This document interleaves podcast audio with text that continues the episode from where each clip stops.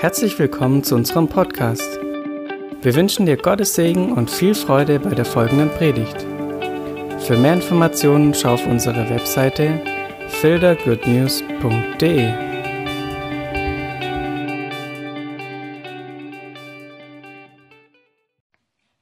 Ähm, gehen wir ins Wort Gottes und ich freue mich voll. Ich habe es das Messias-Wunder genannt. Wie ihr gemerkt habt, vielleicht äh, bin ich auf einem sehr interessanten Trip zurzeit und der ist auch gut so. Ich liebe diesen Trip. Ich liebe diese Begeisterung vom Wort Gottes zu lesen, wie, wie Juden das Wort Gottes verstehen, zu lesen, wie, wie die Menschen damals das Wort Gottes verstanden haben, wenn sie es gelesen haben. Und heute gehe ich da genau in diese, diese Reihe weiter. Und wir schauen uns ein paar Bibelstellen an, wo ich denke, oh, hätte ich mir gewünscht, wenn ich die mal gehört hätte früher, weil es hätte viele Fragen, vielleicht auch falsche Ansätze, falsche Gedanken, Gebäude von mir äh, relativ früh zerstört. So. Jetzt schauen wir einfach mal, wir gucken einfach mal rein. Und als erstes ist, was ich so festgestellt habe im Studium, gibt es, wenn man um Messias geht, im Judentum gab es viele, die aufgetreten sind und gesagt haben, hey, ich bin Messias. Oder andere Leute gesagt haben, hey, das ist der Messias oder das ist der Retter, auf den wir warten. Nach Jesus kamen noch ein paar, vor Jesus kamen ein paar. Und die, die Juden hatten dann angefangen, zwei Stufen einzubauen, zu, zu prüfen, wie können wir wissen, dass er der Messias ist. Die erste Stufe war, dass alle geistlichen Führer im Land haben beobachtet. Das heißt, wenn jemand kam und es ist aufgetreten und es hieß, hey, das ist vielleicht der Messias, dann sind alle geistlichen Führer gekommen und die haben sich hingesetzt und haben nicht kommentiert, keine Fragen gestellt, rein gar nicht, sondern einfach nur beobachtet. Die zweite Stufe ist, die Fragen und Kommentare der geistlichen Führer. Sie haben angefangen, sich damit auseinanderzusetzen, was lehrt dieser Mensch. Was sagt er eigentlich und wie reagiert er auf Rückfragen? Wie reagiert er auf die einzelnen Fragen aus dem Gesetz? Wie reagiert er auf einzelne Rückfragen, die wir anders sehen, auf uns? Und das war die zweite Stufe. Die zweite, die merkt man ja viel im Neuen Testament. Also man merkt ja viel, dass die, die geistlichen Führer kommen, die Pharisäer, die Sadduzäer, der Hohepriester und ihnen immer wieder Fragen stellen. Was ist das größte Gebot? Äh, müssen wir Tempelsteuer zahlen? Müssen wir, da, da, da, braucht der Kaiser unsere Steuer und so weiter und so fort. Haben wir alle irgendwie schon mal gelesen, alle schon mal irgendwie gehört. Es war ein normaler Ablauf der Juden, um herauszufinden, ob er der Messias ist. Jetzt ein Messias-Wunder ist ein Wunder, das eigentlich nur der Messias vollbringen kann. Bedeutet, es ist etwas, was, was in der damaligen Zeit klar war, hey, wenn das passiert, dann ist es ein Zeichen, dass es Messias ist. Und davon gibt es mehrere Dinge geschrieben. Das eine habe ich schon mal gepredigt, sind die Quasten, also dass Messias über die Quasten heilt. Das ist ein ganz klares Messias-Wunder. Und wir werden uns heute, je nachdem, zwei bis vier, ein, zwei, drei, mal schauen, angucken. Je nachdem, wie viel Zeit wir haben, wie ihr mitmacht, wie ich mitmache. Und dann ähm, schauen wir mal, wo wir rauskommen. Gut, die erste Stelle ist in Lukas 5. Lukas 5 ab Vers 12 bis 16. Und ich lese einfach vor, ihr könnt ja gerne mitlesen. Sonst, wenn ihr eure Bibel dabei habt, was ich hoffe, könnt ihr auch in eurer Bibel nachlesen. Ja, okay, keiner holt seine Bibel raus. Ab nächstes Mal habt ihr eure Bibel dabei. Und wenn nicht, ich liebe euch trotzdem, seid trotzdem toll. Und es geschah, als, als er in einer der Städte war, siehe, da war ein Mann voller Aussatz. Und als Jesus, er, und als er Jesus sah, fiel er auf sein Angesicht und bat ihn und sprach, Herr, wenn du willst, kannst du mich reinigen. Und er streckte die Hand aus, rührte ihn an und sprach, ich will, sei gereinigt. Und sogleich wich der Aussatz von ihm. Und er gebot ihm, es niemand zu sagen. Geh aber hin und zeige dich dem Priester und opfere für deine Reinigung, wie Mose geboten hat, ihnen zum Zeugnis. Aber die Rede über ihn verbreitete sich umso mehr und große Volksmengen versammelten sich, ihn zu hören und von, ihrer, von ihren Krankheiten geheilt zu werden. Er aber zog sich zurück und war in einsamen Gegenden und betete. Schon, also die Geschichte hat ja ganz viele Facetten, aber was so interessant ist, ist im dritten Mose, Kapitel 13 und 14, sind zwei Kapitel geschrieben über, hey, wenn jemand einen Aussatz hat, soll er zum Priester kommen, der Priester soll es beobachten, der Priester soll schauen, ob sich was verändert, soll ihn behandeln und so weiter und so fort. Und wenn es besser wird, dann ist es ein Zeugnis. Oder wenn das Haus Aussatz hat und so weiter. Aussatz war alles, was Hautkrankheiten sind, aber vor allem in Richtung Lepra. Und jeder, der Aussatz hatte, der wurde als unrein tätowiert und musste raus aus der Gemeinschaft, musste außerhalb der Gemeinschaft leben, durfte nicht mehr teilnehmen an der Synagoge, am Gottesdienst, war eigentlich unrein. Wenn er gekommen ist irgendwo hin, musste er rufen, unrein, unrein, unrein und alle sind ihm aus dem Weg gegangen. Richtig, richtig cool. Hä? Nee. Und in der ganzen Zeit ab dieser Gesetzgebung bis zu dem heutigen Tag war es nie so, dass es eine dokumentierte Heilung gab im Judentum, die davon ausgegangen ist, dass jemand von Lepra geheilt wurde. Jetzt kommst du und sagst, doch, doch, Moment, Naaman. Naaman bei Elisa, der wurde geheilt vom Aussatz, ist aber nicht zum Priester hin. Stehe ich falsch? Muss ich woanders hin? Ah, okay. Hey, ein Applaus für Herbert. Weißt, wenn er mal vorne ist, Herbert, du bist der Hammer. Naaman ist nicht zum Priester, war nicht diese, diese, dieser Prozess der Heilung. Das heißt, es hat, es hat eine Gerücht oder diese Wahrnehmung und Erwartung kam auf, zu sagen, hey, wenn der Messias kommt, der wird Aussätzige heilen. Der wird Aussätzige reinigen, weil das kann nur der Messias machen. Das kann nur der, der, der Retter der Welt machen. Jetzt kommt Jesus und er macht Dinge, die, die gar nicht üblich waren in der Kultur. Erstens, er redet mit ihm. Zweitens, er fässt ihn an. Verrückter Typ. In dem Moment, wo er ihn anfasst, ist er komplett gereinigt. Und dann sagt er was ganz Interessantes in Vers 16. Geh aber hin, also eigentlich sagt er, fängt er ja an, nee, Vers 14, sorry.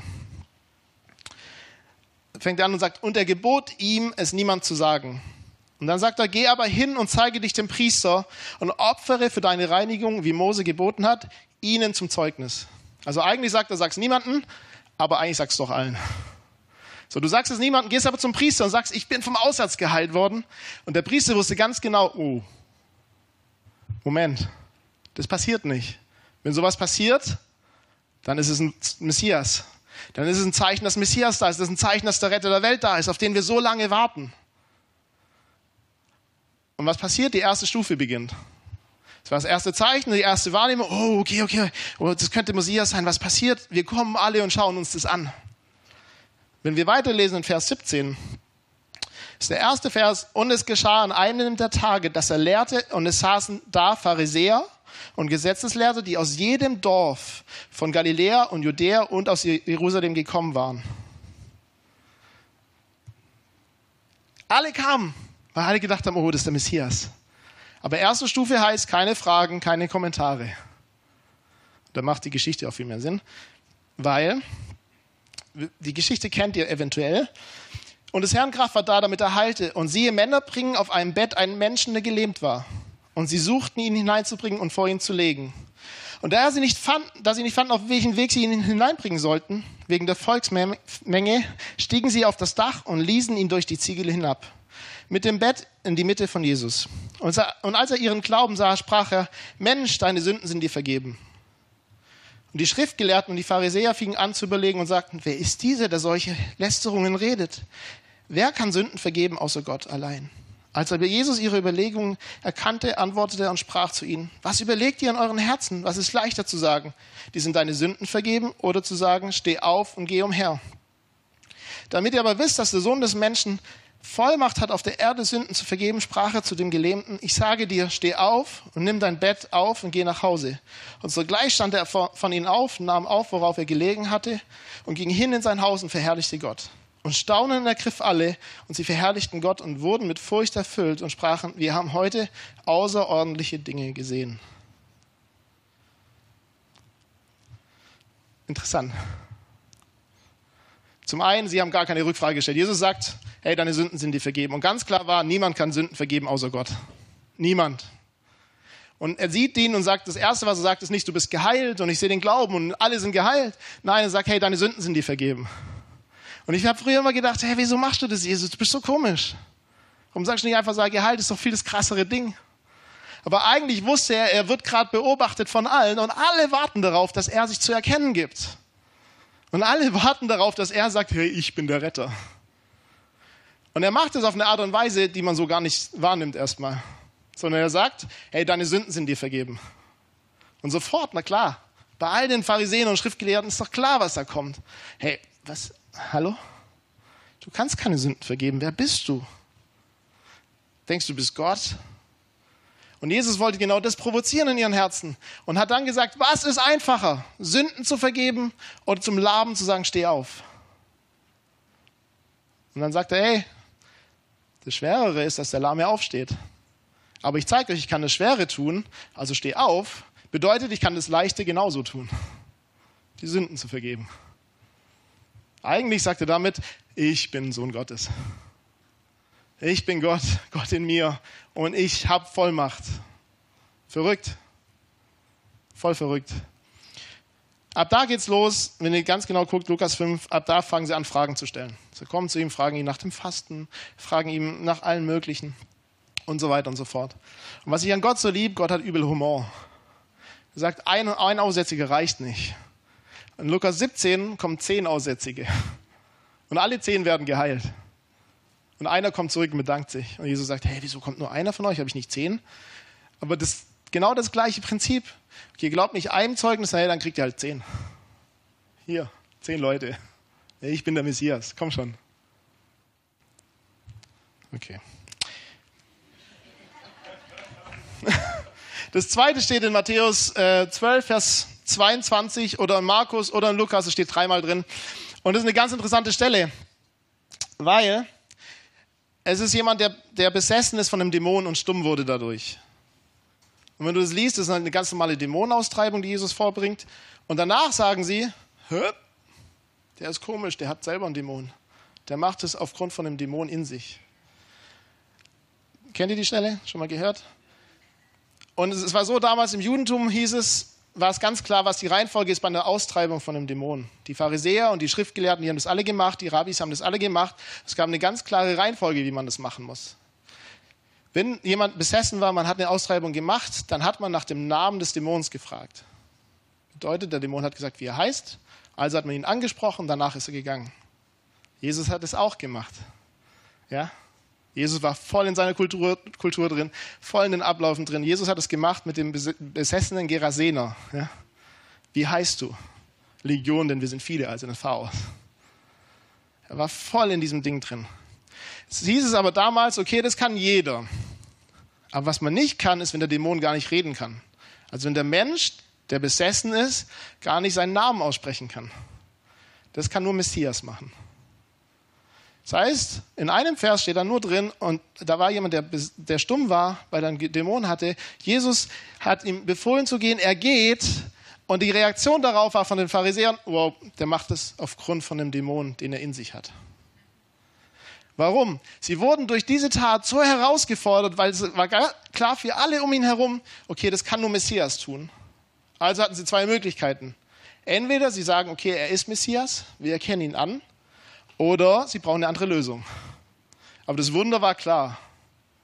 Also sagen sie, obwohl sie das Wunder gesehen haben, obwohl sie gesagt haben, es kann nur Messias tun, sagen sie, hey, okay, Messias ist er nicht, also was kann er noch machen? Ein normaler Pharisäer kann es nicht, ein Rabbi kann es nicht. Ah, es geht nur, wenn er einen Dämon in sich hat, der stärker ist als der Dämon, der in dem anderen drin ist. Und darauf kommen sie, das ist ihre Lösung, das Dilemmas aufzulösen. Daraufhin sagt Jesus, und das ist eine Stelle, die oft falsch verstanden ist, daraufhin sagt Jesus, jede Sünde wird dem Menschen vergeben werden. Bis auf die Sünde, wo man den Heiligen Geist lästert. In dem Kontext. In dem Kontext. Nur in diesem Kontext. In dem Kontext, wo du erkennst, dass es der Messias ist, weil er sich so klar offenbart und du ganz genau weißt, es ist der Retter der Welt. Das wussten die in dem Moment. Das war auch nicht das Erste, es war schon ein paar Mal passiert dort. Die Quasten waren schon passiert und so weiter und so fort. In dem Moment, wo du vor der Aufgabe stehst sagst, okay, das ist der Messias, ist ganz klar, er ist der Retter der Welt und du fängst an zu sagen, nee, das ist nicht, nee, nee, der macht es durch einen Dämon, er ist dämonisch besessen. In dem Moment lässt du dem Heiligen Geist. Und das die Sünde, die, die niemand vergibt, die Gott nicht vergibt. Nur in dem Kontext. Nur in dem Kontext. Es entspannt uns. Ja, es entspannt uns hoffentlich. Nein? Okay. Ihr kriegt die ganzen Fragen nie mit, wahrscheinlich. Habe ich sie nur in meiner Seelsorge? Hey, habe ich gegen den Heiligen Geist gesündigt? Ich weiß nicht, ob Gott mir vergeben kann. So, ja, jetzt mal ganz entspannt. Hast du eine Erkenntnis, wer Jesus ist und was Jesus getan hat für dich? Und, und hast du ihn dann gesagt, nee, das ist nicht Gott, das ist, das ist der Teufel? nee, ja, dann hast du es nicht gemacht. Okay. Yeah. Wenn euch jemand mal so hinkommt, dann wisst ihr, wie ihr antworten müsst. Gut. Das nächste Wunder in Johannes 9. Das ist ein eher bekannteres. Also Johannes hat ein ganzes Kapitel dem gewidmet. Ein ganzes Kapitel. Und Johannes 9 ist die Geschichte von, und als er vorüberging, also Jesus vorüberging, sah er einen Menschen blind von Geburt. Und seine Jünger fragten ihn und sagten, Rabbi, wer hat gesündigt, dieser oder seine Eltern, dass er blind geboren wurde? Jesus antwortete, weder dieser hat gesündigt, noch seine Eltern, sondern damit die Werke Gottes an ihm offenbart würden. Wir müssen die Werke dessen wirken, der mich gesandt hat, solange es Tag ist. Es kommt die Nacht, da niemand wirken kann. Solange ich in der Welt bin, bin ich das Licht der Welt. Als er dies gesagt hatte, spie er auf die Erde und bereitete einen Teig aus dem Speichel und strich den Teig aus seinen Augen. Und er sprach zu ihm, geh hin und wasche dich in dem Teich Siloa, was übersetzt wird Gesandte, Gesandter. Da ging er hin und wusch sich und kam sehend. Wer hat die Geschichte schon mal gelesen und gedacht, hey, voll eklig? Ja, habe ich auch schon gedacht. Ich meine, Jesus spuckt auf den Boden, macht einen Brei und schmiert sie ihm auf die Augen. Zum Glück konnte er das nicht sehen, was Jesus gemacht hat.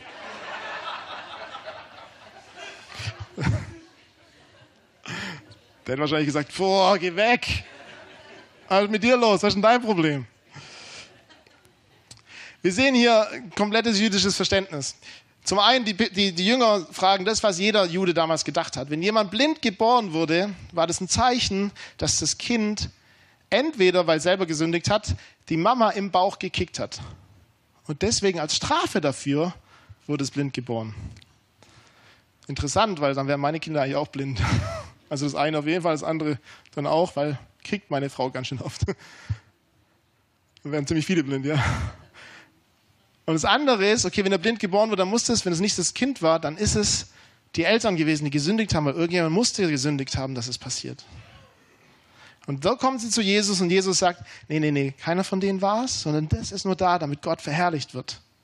Und jetzt nehmen manche Leute diese Bibelstelle und sagen, jede Krankheit, die wir kriegen, von Gott, nicht von Gott ist.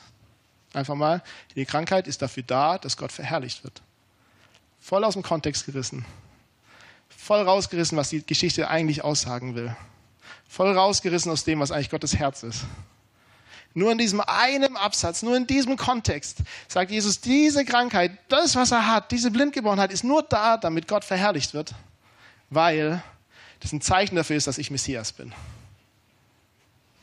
Okay? In Jesaja 42 steht drin, dass dieser Messias-Kontext, dass, dass wenn er kommt, blinde Augen geöffnet werden. Und es war aber so, in der ganzen Zeit war es immer wieder passiert, dass Rabbis oder ähm, Lehrer, Schriftgelehrten erlebt haben, wie blinde Augen geöffnet wurden. Und das war nie Messias. Also haben sie gesagt, okay, irgendwie kann das jeder. Voll krass, gell? Aber was man nicht kann und was nicht für jeden zubestimmt ist, sondern was nur der Messias kann, ist, wenn jemand blind geboren wird. Das ist ein ganz klares Wunder, ein ganz klares Zeichen. Wenn das passiert, dann wissen wir, das ist der Messias.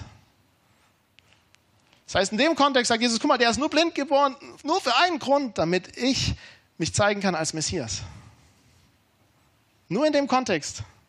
Nur hier. Und dann macht er was, was, wenn man denkt, das ist richtig eklig, aber wenn man weiß, was die Juden damals erwartet haben, was die Juden damals gelehrt haben, einen, wieder ein bisschen, ein bisschen eine Provokation. Weil vom letzten Buch, also das letzte Buch war so ungefähr 500 vor Christus im Alten Testament, bis zu Jesu Zeit ist ganz viele Schriften, ganz viele Schriftauslegungen passiert von den Juden. Ganz viel, auch ganz viele Erwartungen an Messias geschürt worden in der Zeit. Also Jesus kam zur perfekten Zeit, weil die Erwartung so hoch war. Ja. Und in der Zeit kam, haben die Schriftgelehrten gesagt, weil sie den Sabbat so heiligen wollten, hey, ähm, ist doch ganz klar, am Sabbat wird niemand geheilt wird kein blindes Auge aufgemacht. Weder dadurch, dass man Wein in die Augen gießt oder einen Brei mit Spucke herstellt und auf die Augen schmiert. Jesus wusste das. Jesus macht es trotzdem. Wenn man die Geschichte weiterliest, merkt man, das ist Sabbat auch noch. Am Sabbat macht er das, was man am Sabbat nicht machen soll. Er spuckt auf den Boden, macht einen Brei, schmiert es auf die Augen. Und was er dann sagt, ist so interessant, weil man das nicht weiß, wenn man nicht da lebt, ist, geh hin und wasche dich im Teich Siloa. Der Teich Siloa ist außerhalb von Jerusalem. Und am Sabbat ist kein Markt, ist gar nichts, ist eigentlich alles ruhig. Entweder man geht zur Synagoge oder in den Tempel. Und die, die Blinden und die, wo nicht ihr Lebensunterhalt verdienen konnten, die saßen immer an den Orten, wo die meisten Menschen waren. Weil da kriegt man am meisten Geld. Das heißt, entweder am Eingang oder von der Synagoge oder vom Tempel. Das heißt, Jesus sieht ihn, geht hin und nicht 100% haben Leute das gesehen. Weil 100% waren da Leute. Sonst wäre der Bettler da nicht gewesen. Zu 100% haben die Leute gesehen, dass er einen Brei gemacht hat. Zu 100% hat er ihn durch die ganze Stadt geschickt. Zu dem Teich, der außerhalb ist, damit alle sehen, dieser Blindgeborene, den wir kennen, der läuft gerade mit Brei auf seinen Augen am Sabbat zu einem Teich. Außerhalb. Und wenn ich damals in der Stadt gewesen wäre, ich wäre sofort hinterhergelaufen, hätte geguckt, was passiert. Du doch auch. Das wäre dieses, huh, mal schauen, was der Verrückte da schon wieder gemacht hat. Er wäscht sich die Augen, was passiert? Er kommt zurück und ist komplett sehend. Die ganze Stadt wieder zurück, die er hingelaufen ist. Jesus ist bestimmt nicht hinterher, ist alles wieder hin zurückgelaufen. Alle haben gesehen, wurde er ist geheilt. Bis zu Jesus. Und bevor er da kam, wenn man weiterliest, dann, dann steht es, die Nachbarn nun und die ihn früher gesehen hatten, dass ein Bettler war, sprachen, ist dies nicht der? Ist es nicht der, der blind geboren ist? Und die waren so, okay, wir nehmen ihn sofort, weil wo muss er hin? Klar, zu unseren Führern, zu unseren geistlichen Leitern. Und dann haben sie ihn mitgenommen, haben ihn vor die Pharisäer gestellt und das ist, ich habe es euch ein bisschen zusammengefasst, in Johannes 9, wenn man es weiterliest, genauso passiert's. Sie nehmen ihn zu den Pharisäern und sie fragen ihn, wie wurdest du geheilt? Wer hat dich geheilt? Und dann sagen sie, okay, pff, dann sind sie zwiegespalten. Die einen sagen, hey, wenn jemand den Sabbat nicht heiligt, das kann niemand von Gott sein. Das geht gar nicht, der lästert doch Gott. Und die anderen sagen, hey, sowas ist noch nie passiert. Also Streit. Und denken sie, wie lösen wir diesen Streit auf? Hey, wir fragen die Eltern, ob er wirklich blind geboren ist. Weil wenn er nicht blind geboren ist, safe. Also holen sie die Eltern. Die Eltern kommen und die wissen ganz genau, wo der Druck der Juden ist da. Wenn ich ihn bekenne als Christus, dann schmeißen sie mich raus aus der Synagoge, ich bin ausgeschlossen aus der Gesellschaft und so weiter und so fort. Und die sagen, oh, keine Ahnung, was passiert ist. Frage ihn selber, der ist erwachsen. Aber ja, er ist blind geboren. Er ist blind geboren. Was machen die Pharisäer? Oh, okay, wir fragen ihn nochmal. Bist du wirklich? Wer hat dich geheilt? Wie hat er dich geheilt? Warum hat er dich geheilt? Was glaubst du, wer es ist? Und dann sagt er, hey, also, wenn du mich so weiterfragt, glaube ich, ihr wollt seine Jünger werden. Voll provokativ. Wie kann dieser Bettler, dieser blinde Mann jetzt die große geistliche Elite so angehen? Sofort reagieren sie und sagen, hey, wir sind Jünger Mose, wir wissen von woher der kommt und woher er ist, aber bei dem wissen wir gar nichts. Du bist doch ein Jünger, du bist doch blind und du willst uns lehren. Und dann schmeißen sie ihn raus. Nachdem er sagt, ja, also ganz ehrlich, sowas ist noch nie passiert und ist doch interessant. Wir wissen, dass Gott keine Sünde hört und dieser Mensch hat was getan, was noch niemand getan hat. Also, was ist los mit euch? Und sie schmeißen ihn raus. Er kommt zu Jesus und Jesus sagt ihm, hey, glaubst du an den Sohn Gottes? Und er hat gesagt, zeig ihn mir. Er sagt, ich bin's. Ich glaube. Wow. Was für eine Geschichte. Und Johannes war das so wichtig, dass er ein ganzes Kapitel dem gewidmet hat. Dann hat er gedacht, ja, ein ganzes Kapitel reicht nicht, machen wir nochmal was, nochmal eine Geschichte im Johannes. Und das ist in Johannes 11. Die Geschichte kennt man vielleicht auch. Die Geschichte habt ihr vielleicht auch schon mal gedacht, wieso macht Jesus sowas? Also ich habe es auf jeden Fall gedacht. Und ich lese einfach mal vor. Es war aber einer krank, Lazarus von Bethanien aus dem Dorf der Maria und ihrer Schwester Martha. Maria war es, die den Herrn mit Salböl salbte und seine Füße mit den Haaren abtrocknete. Deren Bruder Lazarus war krank. Da sandten die Schwestern zu ihm und ließen ihm sagen, Herr, sieh, der, der, der, den du lieb hast, ist krank. Als aber Jesus es hörte, sprach er, diese Krankheit ist nicht zum Tode, sondern um der Herrlichkeit Gottes willen, damit der Sohn Gottes durch sie verherrlicht werde. Jesus aber liebte die Martha und ihre Schwester und den Lazarus. Als er nun hörte, dass er krank sei, blieb er noch zwei Tage an dem Ort, wo er war. Danach erst spricht er zu den Jüngern, lasst uns wieder nach Judäa gehen. Habt ihr schon mal gelesen und gedacht, hey, wieso geht er nicht gleich? Was ist los mit dir? Hey, dein Freund, den du liebst, da steht sogar, du liebst ihn. Warum gehst du nicht? Warum hilfst du ihm nicht? Warum bist du nicht da? Warum gehst du nicht hin und betest für ihn? Komm schon, Jesus. Blindgeborene, zwei Kapitel davor geheilt. Was ist los mit dir? Geh hin. Ich sage, nö, ich war zwei Tage. Die Geschichte ist na klar, Lazarus stirbt. Jesus kommt und alle trauern und die Martha rennt sofort zum Jesus raus, als er hört, er ist da und sagt, hey, wärst du da gewesen, dann wäre das nicht passiert. Und Jesus sagt, hey, wenn du glaubst, wirst du das Reich Gottes sehen und wirst sehen, wie Gott sich verherrlicht. So, ja, am Ende der Zeit und so. Und sagt, nee, auch jetzt schon. Maria kommt und sagt genau das Gleiche. Und dann stehen Leute drumherum, weil sie sind Maria hinterhergerannt, weil sie gedacht haben, sie rennt zum Grab, um zu heulen. Und sagen, ach, guck mal, Jesus, was ist los mit dir? Du kannst blinde Augen aufmachen, aber so jemanden, dein Freund, den du liebt hast, da kannst du nicht rechtzeitig kommen? Und Jesus wird ein bisschen, oh, ihr versteht es einfach nicht. Und dann sind sie zum Grab gelaufen. Und am Grab sagt er in Vers 39, nehmt den Stein weg. Die Schwester des verstorbenen Martha spricht zu ihm, Herr, es, er riecht schon, denn er ist vier Tage hier. Und im Judentum war es so, die ersten drei Tage, vom Verständnis her, die ersten drei Tage schwebt die Seele noch über dem Körper, wenn jemand stirbt. In dieser Zeit ist es kein Problem für einen Rabbi und so weiter, Propheten, eine Totenauferweckung zu machen. Ab dem vierten Tag, ab dem vierten Tag ist die Seele weg. Das heißt, ab dem vierten Tag geht nur noch, wenn du Messias bist, kannst du das machen. Also was Jesus gemacht hat, war mit Absicht zu warten bis zum vierten Tag. Bis zum vierten Tag. Interessant, ja? Vers 42. Ich aber wusste, dass du mich alle Zeit hörst. Also Jesus betet dann vor allen laut. Ich aber wusste, dass du mich alle Zeit hörst. Doch um der Volksmenge willen, die umhersteht, habe ich es gesagt, damit sie glauben, dass du mich gesandt hast. So, Jesus betet zum Vater und ihr müsst euch das einfach vorstellen. Diese Situation, die wissen ganz genau, also ein Prophet kann das nicht machen, ein Rabbi kann das nicht machen, ein Schriftgelehrter kann das nicht machen, das kann nur ein Messias machen. Und Jesus betet ganz laut, hey Vater, eigentlich müsste ich nicht laut beten. Weil ganz ehrlich, ist kein Deal. Aber ich mache das, damit jeder das hört. Damit jeder weiß, du hast mich gesandt und du liebst mich. Und dann sagt er, Lazarus, komm heraus. Und was passiert? Lazarus kommt raus und alle Welt ist glücklich. Und daraufhin, in Johannes 11, beschließen die Juden, gleich nach der, nach, Geschichte, nach der Geschichte, beschließen sie, treffen sich alle zusammen und sagen, hey, dieser Mann muss sterben. Es geht nicht. Und nur der Johannes macht hier so eine ganz, ganz große Gegenpol. Die Pharisäer und die Schriftgelehrten und alle, die wollen ihn töten, weil sie Angst haben, Macht zu verlieren. Und nur beim Johannes steht es so drin. Nur beim Johannes.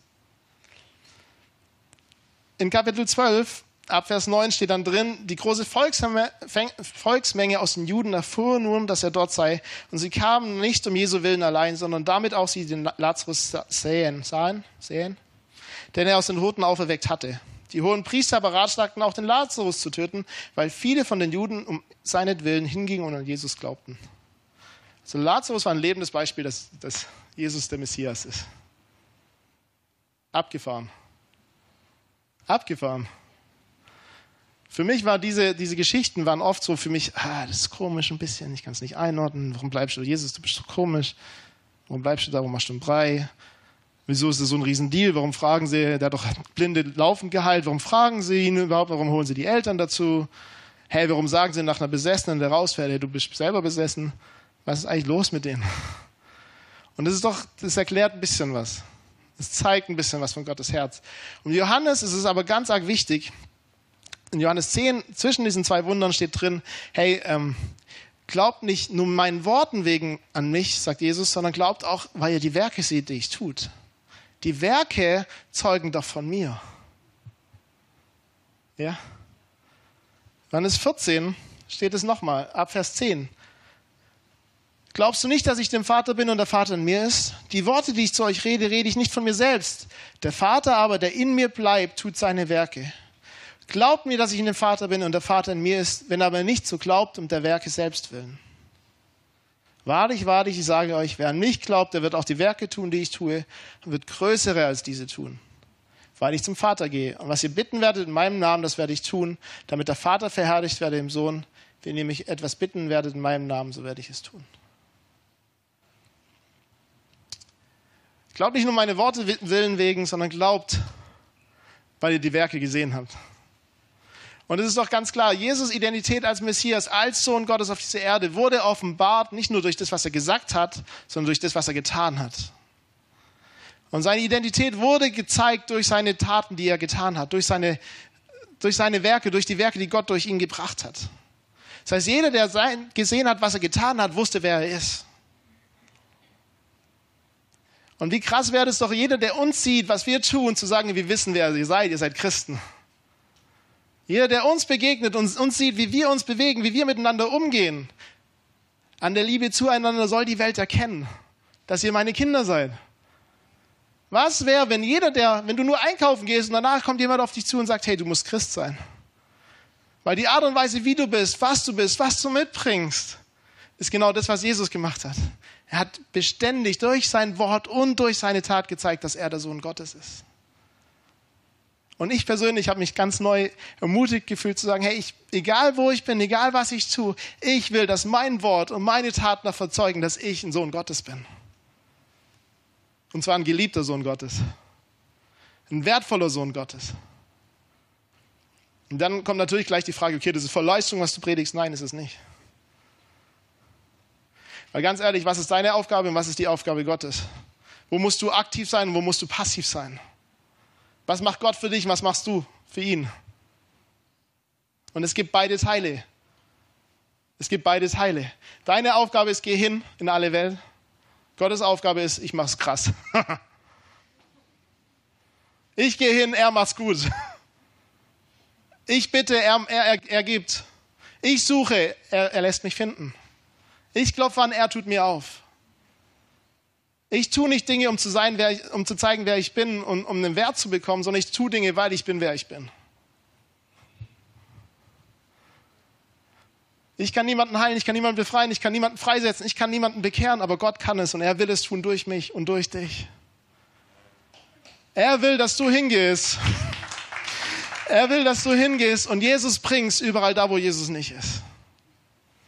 Und es ist doch ganz easy. Du gehst einfach nur und sagst, hey, ich habe jemanden dabei, darf er mitkommen? Wenn sie sagen, nein, sagst Pech, ich kann mich nicht trennen von ihm. Er ist trotzdem dabei. Ja? Und wir fangen an, das richtig auszuleben, wenn wir aufhören, äh, Maske zu leben.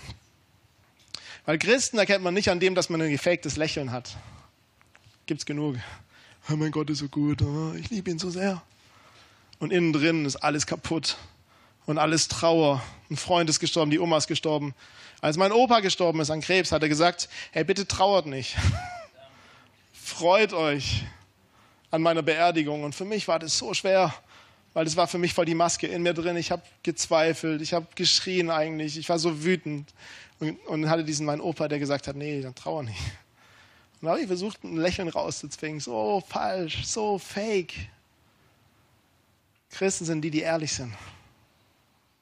Die ehrlich mit Dingen umgehen, die ehrlich trauern, die ehrlich abschließen mit Situationen, die ehrlich sagen, hey, ich bin wütend, ehrlich sagen, ich bin enttäuscht, ehrlich sagen, hey, ich bin verletzt.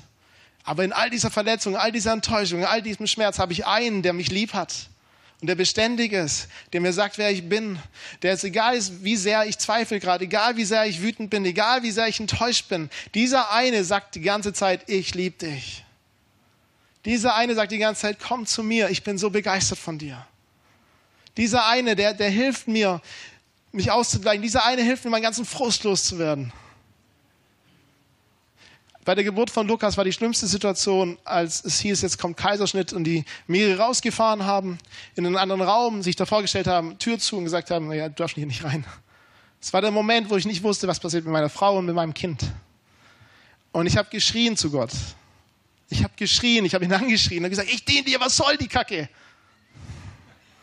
Das kannst du nicht machen. Was soll das? Und in der Reflexion von dieser ganzen Geburt hat Gott gesagt, was war das Wichtigste für dich? Ich habe gesagt, ja, dass ich dich anschreien durfte und konnte. Er hat gesagt, ja, genau, das ist doch heilsam. Gott hält es aus, wenn wir echt sind. Gott will, dass wir echt sind. Und in unserer Echtheit will er uns begegnen und sagen, guck mal, ich bin der Messias. Ich habe es den Juden allen bewiesen, ich werde es dir beweisen. Und ich werde es dir zeigen. Und ich werde es dir wieder zeigen. Und ich werde es dir wieder zeigen. Und ich werde es dir wieder zeigen, dass ich gut bin, dass ich dein Retter bin, dass ich dein Erlöser bin. Amen. Und ich freue mich auf, auf Zeugnisse, die ihr irgendwann mal gebt und sagt, hey, ich habe eine Mail von Gott bekommen, der sagt, er liebt mich. Komm schon. Wenn Jesus sich an die, die Traditionen, die Gesellschaft der damaligen Zeit gehalten hat, dann wird er sich auch heute daran halten. Und er wird nicht mit dem Brei zu uns kommen. Das verstehen wir nicht. Der wird über unser Smartphone, über WhatsApp oder sonst irgendwas kommen. Er wird in unserer Gesellschaft so reden, dass wir es verstehen, dass wir es wahrnehmen. Dass wir erkennen, er ist der Messias und er liebt mich. Er hat alles für mich getan. Und er setzt mich frei. Und ich bin bereit, ich bin bereit, meine Aufgabe zu erfüllen, damit er seine Aufgabe machen kann.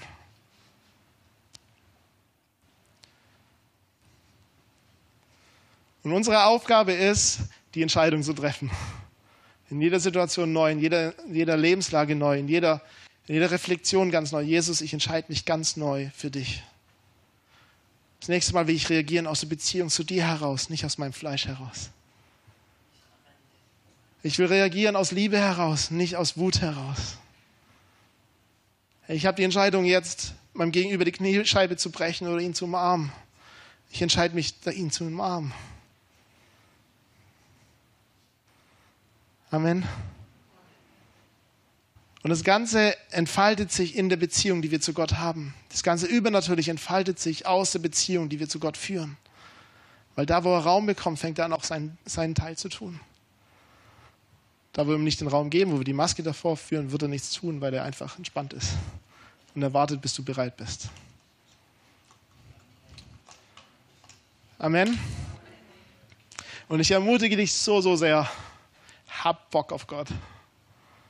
Hab Bock, richtig Sehnsucht nach Gott. Aber richtig Sehnsucht nach seinem Wort. Lies es und sag, was, was steht da drin? Was heißt es wirklich für mich? Was bedeutet das? Zeig mir, dass du mein Retter bist. Zeig mir, dass du mein Messias bist. Zeig mir, dass du mich lieb hast. Zeig es mir nochmal. Und zeig es mir nochmal. Und zeig es mir nochmal. Weil wir können nicht nur von einer Liebesbeweis leben. Sonst wäre deine Beziehung mit deinem Mann oder deiner Frau schon längst tot. Du sagst deiner Frau ja auch nicht oder deinem Mann auch nicht nur einmal im Leben, hey, ich liebe dich. Sondern du zeigst es immer wieder, immer wieder, immer wieder, immer wieder. Und Gott hat kein Problem mit Wiederholung. Ich auch nicht. Und du auch nicht. Immer wieder. Lass uns Sehnsucht haben, jeden Sonntag. Gott, ich liebe dich. Zeig mir, dass du mich lieb hast jeden Sonntag kommen zu sagen, hey Gott, hier bin ich, ich will dir begegnen, zeig mir, wie sehr du mich lieb hast. Jeden Tag deines Lebens zeig mir, wie sehr du mich lieb hast. Und dann ist es irgendwann so, dass du so voll bist von dieser Freude, dieser Hoffnung, dieser Liebe, dieser Fre Leidenschaft, dass du das gar nicht mehr in dir halten kannst und es fließt aus dir raus. Und dann gehst du hin und sagst, hey, ich will dich umarmen. Und er sagt, hey, ich kenne dich gar nicht, ist mir egal, komm her. Dann gehst du hin und fängst an, die Leute sagen, hey, ich liebe dich. So, was? Du bist so komisch. Egal, ich liebe dich trotzdem. Weil es in dir drin so krass wird und so intensiv wird. Und, und ich freue mich auf den Moment, wo es bei mir so ist. Das ist nicht so. Und ich freue mich, weil ich weiß ganz genau, das ist das, was Gott machen will. Er will uns den Auftrag geben. Er hat gesagt, geht hin in alle Welt. Aber geht nicht hin mit Sünde, sondern geht hin mit Hey, Liebe.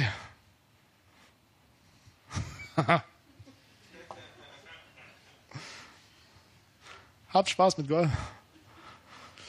Genau. Und wenn du keinen Spaß mehr hast mit Gott, dann frag ihn, hey, erzähl mir einen Witz, der richtig gut ist. Bleib locker.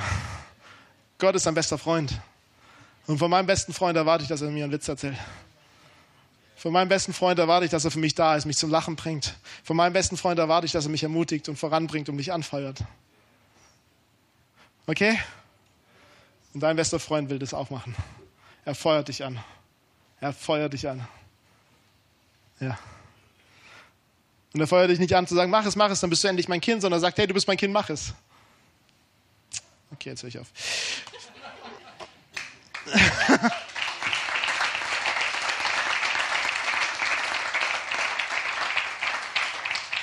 Und Herr, wir haben so eine Sehnsucht, dich zu erkennen als Messias. Wir haben so eine Sehnsucht danach, dass du uns begegnest und uns zeigst, dass du unser Retter bist dass du unser Erlöser bist, ganz neu, dass das Kreuz ganz neu offenbart wird, weil das ist ein ganz klares Zeichen, dass du unser Erlöser bist. aber dass wir eine ganz neue Begegnung deiner Liebe haben, eine ganz neue Begegnung von dem, wer du bist, wie du bist, was du denkst. Und Papa, ich danke dir, dass du ganz vielen Leuten einen Witz erzählen wirst, dass du ganz vielen Leuten begegnen wirst durch Arten und Weise, wie wir es nie für möglich gehalten hätten. Dass alles in uns danach schreit, Gott, du liebst uns. Und alles in uns danach davon Zeugnis gibt, Gott, du bist gut. Unser Leben, unser Handeln, unser Denken, unsere Worte. Und Gott, ich danke dir, dass du das jetzt richtig verschließt in unserem Herzen, dass wir eine Sehnsucht bekommen nach deinem Wort, eine Sehnsucht bekommen nach Gegenwart, eine Sehnsucht bekommen nach Beziehung, eine Sehnsucht bekommen nach deinem Angesicht. Und Gott danke, dass wir richtig viel Freude haben. Einfach richtig viel Freude und Spaß. Amen. Du machst leider.